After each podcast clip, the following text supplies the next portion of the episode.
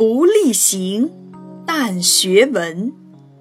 长浮华，成何人？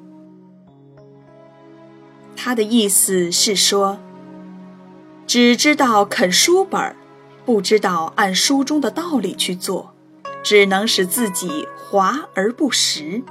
这种人能有什么出息呢？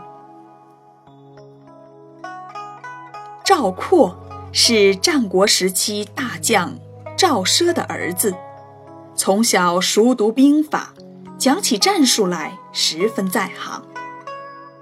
赵奢却不以为然。这一年，秦国攻打赵国，赵国派大将廉颇前去抵挡。廉颇很有经验，他根据敌强我弱的形势，采取坚守不出、保存实力的策略，有效地阻止了秦国的进攻。秦国见廉颇难对付。就采用了反间计，派人散布流言，挑拨赵王和廉颇的关系。赵王中计，派只会空谈兵法的赵括代替了廉颇。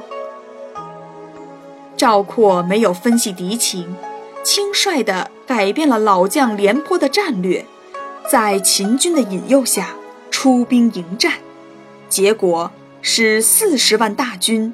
全军覆没。